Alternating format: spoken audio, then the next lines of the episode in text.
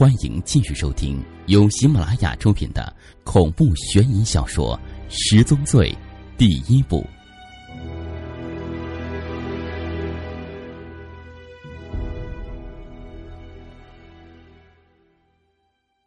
要进来，先把希望留在门外。但丁。烈焰似火的一个夏天。京郊体育场想在闲置空地上建一个露天游泳场，请来工程队施工。工程队挖到地下三米，发生地陷事故，地陷中间出现一个黑黝黝的地洞，深不见底。侧耳倾听，可以听到洞里传来令人恐怖的呼啸声。奇怪的是，这种声音并不是风所形成的。工程队队长查看之后。连工钱都没要，当天就惊慌失措的走了。体育场负责人指着那个洞就说：“下面是什么？”警方闻讯后赶来，随即封锁现场。据说一个警察下到洞里，再也没有从洞口上来。各种小道消息开始流传。几天之后，警方做出澄清：体育场在修建游泳池的时候，因为地陷缘故，不小心挖通了。地铁隧道的竖井，地铁隧道中有着许多世人不知的秘密。地铁隧道有竖井、降水井、压力井、风井，井口大多被掩埋起来，或者设在隐蔽处。地铁接触轨上有千伏高压电，人员闯进隧道会有生命危险，并有可能造成交通瘫痪。尽管如此。还是常常有人跳下地铁站台，消失在隧道深处。国家不得不出台相关法律法规约束这种行为。那个从竖井口下去调查的警察，确实没有从洞口上来，他在黑暗中沿着隧道摸索前进。当他出现在站台的时候，乘客都大吃了一惊。他气喘吁吁的向地铁工作人员解释了一下自己为何在这里出现，然后他说了一句。令人毛骨悚然的话。他说：“地铁隧道里有人在唱歌。”地铁调度室的监控系统并未发现有人跳下站台，列车司机也声称没看到隧道里有人的踪迹。但是那个警察依旧坚持自己观点，他说：“确确实实听到地铁隧道里有人在大声唱歌。”此事非同小可。地铁控制室采取临时停运措施，多名稽查人员牵着搜救犬进入隧道，那名警察拿着探照灯在前面带路。然而，隧道里空空如也，在探照灯的照射之下，只有铁轨反射着光。搜索了十来分钟，没有发现任何异常。大家正想放弃的时候，隧道前方拐弯处。突然传来一阵歌声，可以很清晰的听到一个女人的歌声，很高亢的女中音，并且唱的是一首日本歌。怪异的歌声在隧道中回荡，听起来非常恐怖。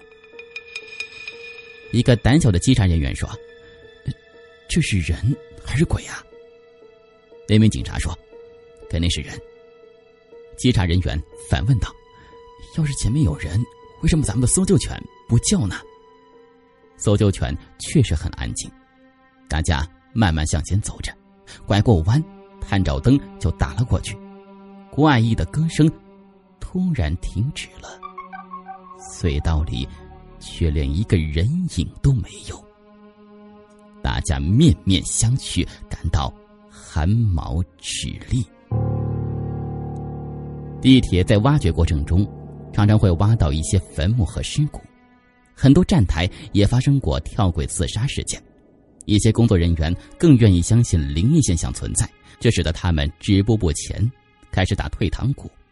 只有那名警察向前搜寻，很快他停下脚步，弯下腰观察着什么。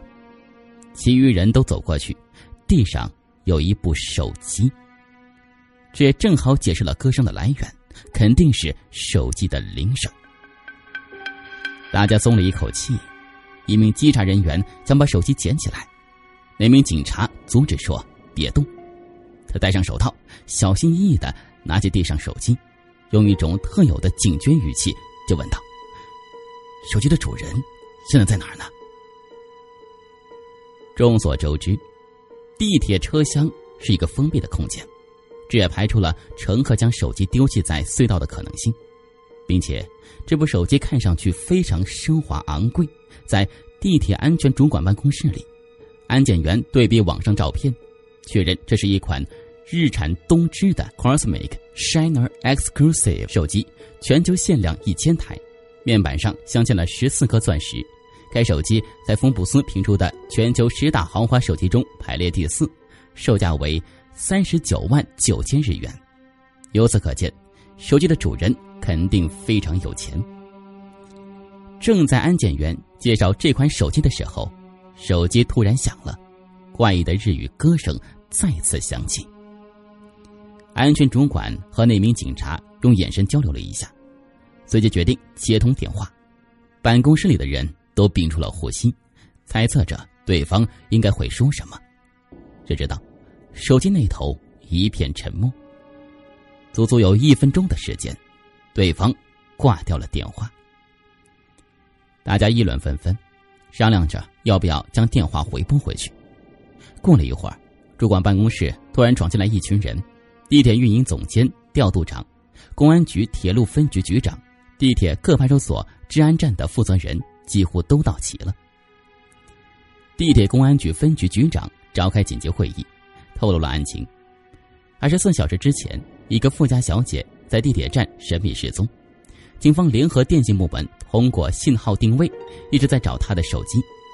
富家小姐名叫安琪，她的父亲安以轩是环球证券集团总裁，亿万富豪，在港台及大陆数百家企业均有证券投资，还是日籍华人。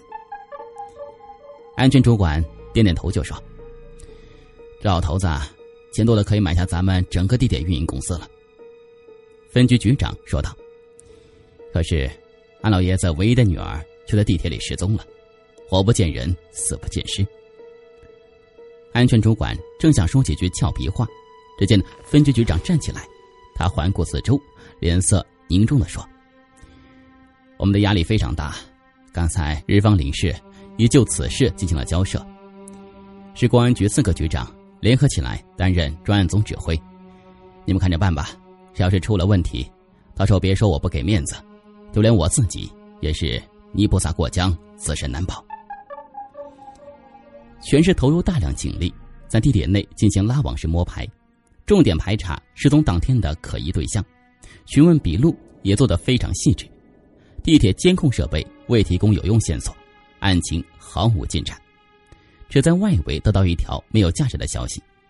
最后一个见到富家小姐的是私人司机，当时司机送富家小姐去机场，因路口发生一起车祸，遭遇堵车，富家小姐不得不改乘地铁。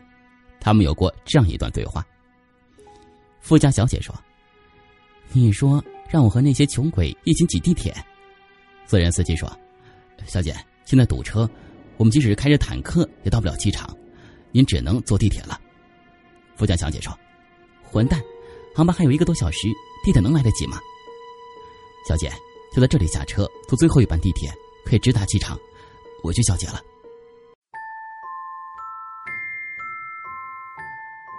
本故事由喜马拉雅制作播出。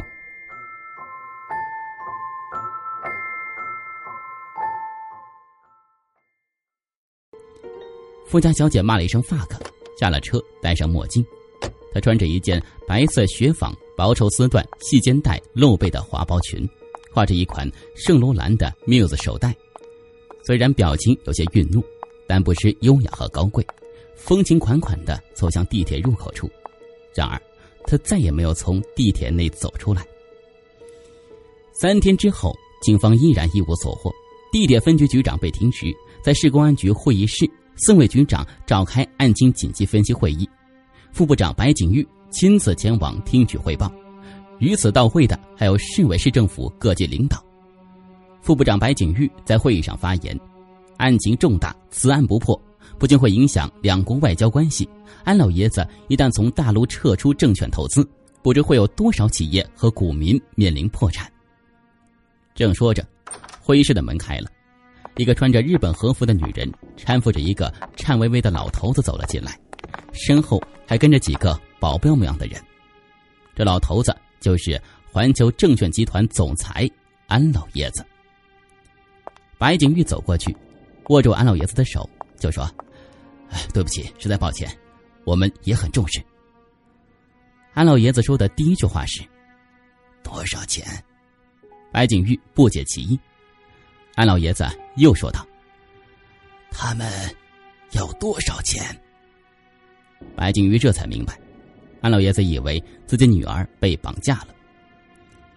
市局刑侦处处长站起来对安老爷子说道：“勒索钱财可能性不大，因为到目前为止。”未接到任何绑匪的消息，此案的性质初步分析为两种可能：一种是报复谋杀，如果这样的话，令爱生存的希望就很渺茫了；还有一种可能，令爱还活着，不过遭到了。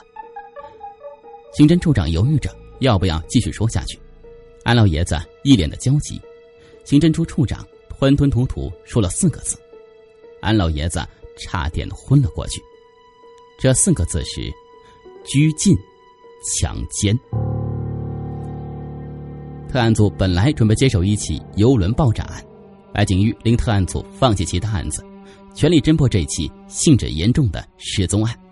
特案组成员被紧急召回，立即参加案情分析会。梁教授听完案情之后，一言不发，径直摇动轮椅到安老爷子面前，伸出一根手指。会议室里的人开始窃窃私语，都不明白什么意思。安老爷子说：“您是？”白景玉在旁边介绍了梁教授的显赫资历，以及特案组侦破过的几个特大案件。安老爷子点点头，随即开出一张支票，就说：“这一百万，给你们做办案经费，算是我的赞助。”梁教授说：“我伸出一根手指，不是向你要一百万。”安老爷子疑惑的问道：“那是一千万？”梁教授摇了摇头，说道：“一个星期，我在车上已经了解了案情，一个星期之内侦破此案。”会议室内又开始窃窃私语，一些人觉得。此人口气真大，目前警方一筹莫展，毫无线索，一个星期破案简直比登天还难。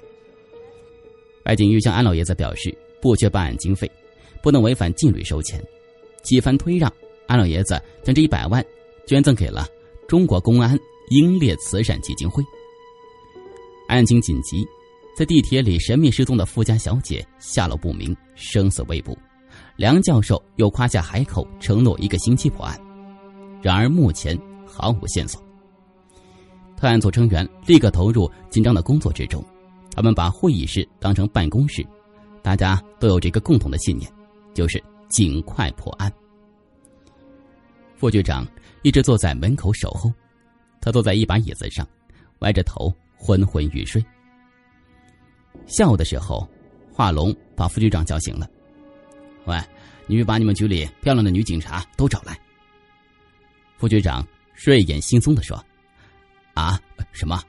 女警察漂亮？”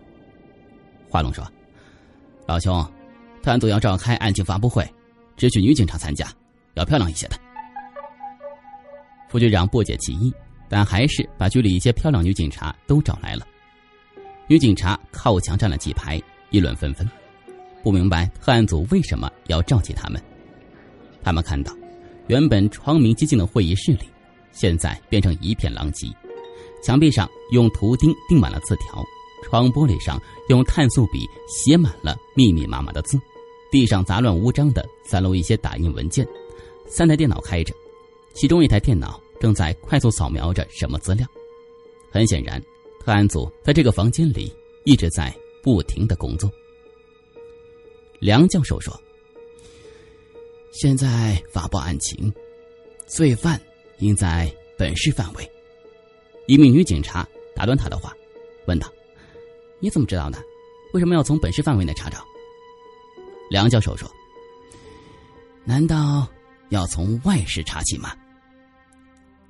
副局长示意大家别打岔。梁教授开始继续说：“此案非常简单，唯一的难点在于没有线索。没有线索，那么我们就制造线索。此案的性质有四种可能：第一，富家小姐自行失踪；第二，被报复杀害、毁尸灭迹；第三，被绑架勒索钱财；第四，被人劫持囚禁。自行失踪可能性是最小的，被人劫持可能性是最大的。侦破方向只能选择可能性最大的那种。正如我们只能从本市查找，不可能从外市查找。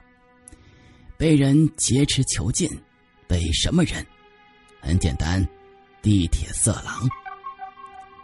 包斩补充一句：按照刑事四重递进推理。犯罪身份最有可能的是地铁里的色狼，见色起意，在地铁某个监控盲区，将这个漂亮富家小姐安琪用某种方式一下弄晕，然后装进一个大的拉杆箱或者编织袋，将其劫走。素梅说：“姐妹们，我们去抓色狼，都穿上漂亮的衣服，打扮的性感一些。抓到之后，重点排查安琪小姐失踪当天，有哪只色狼在地铁中见过她，都带上安琪小姐照片，换下警服。”一个四十多岁的中年女警察就大声说：“好。”华龙说：“大嫂，您就别参与了，还是让年轻人来吧。”中年女警说：“我是党员，与坏人做斗争从来不怕。你是说我不漂亮吗？”大家哄笑起来。地铁色狼非常多，谁能了解那些乘客在想些什么呢？华龙和包斩坐在地铁车厢的椅子上。不远处，苏梅站在门口抓着吊环冒充乘客，她依然是一身白领制服打扮，看上去像是一个风姿绰约的空姐，足以吸引色狼。梁教授腿脚不便，并未参与此次行动，而是待在办公室里看监控录像。那些漂亮女警换上时尚性感的衣服，她们分散开来，站在地铁各个车厢中，用眼角余光打量身边的人。猜测谁会是色狼？这种工作任务对于他们来说非常新鲜和刺激，也许出于女性警察特有的敏感和警觉性，那个中年女警抓错了人，差点破坏了整个行动。苏梅用无线耳机悄悄告诉那些女警，忘记自己的警察身份，确认对方是色狼之后，也不要在车厢抓捕，避免打草惊蛇，引起围观。包斩警觉观察四周，一个衣冠不整的中年男人就凑了过来。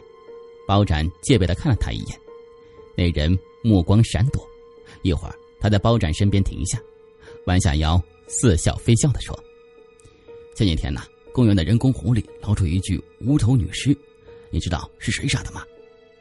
包斩一听，心跳骤然加速。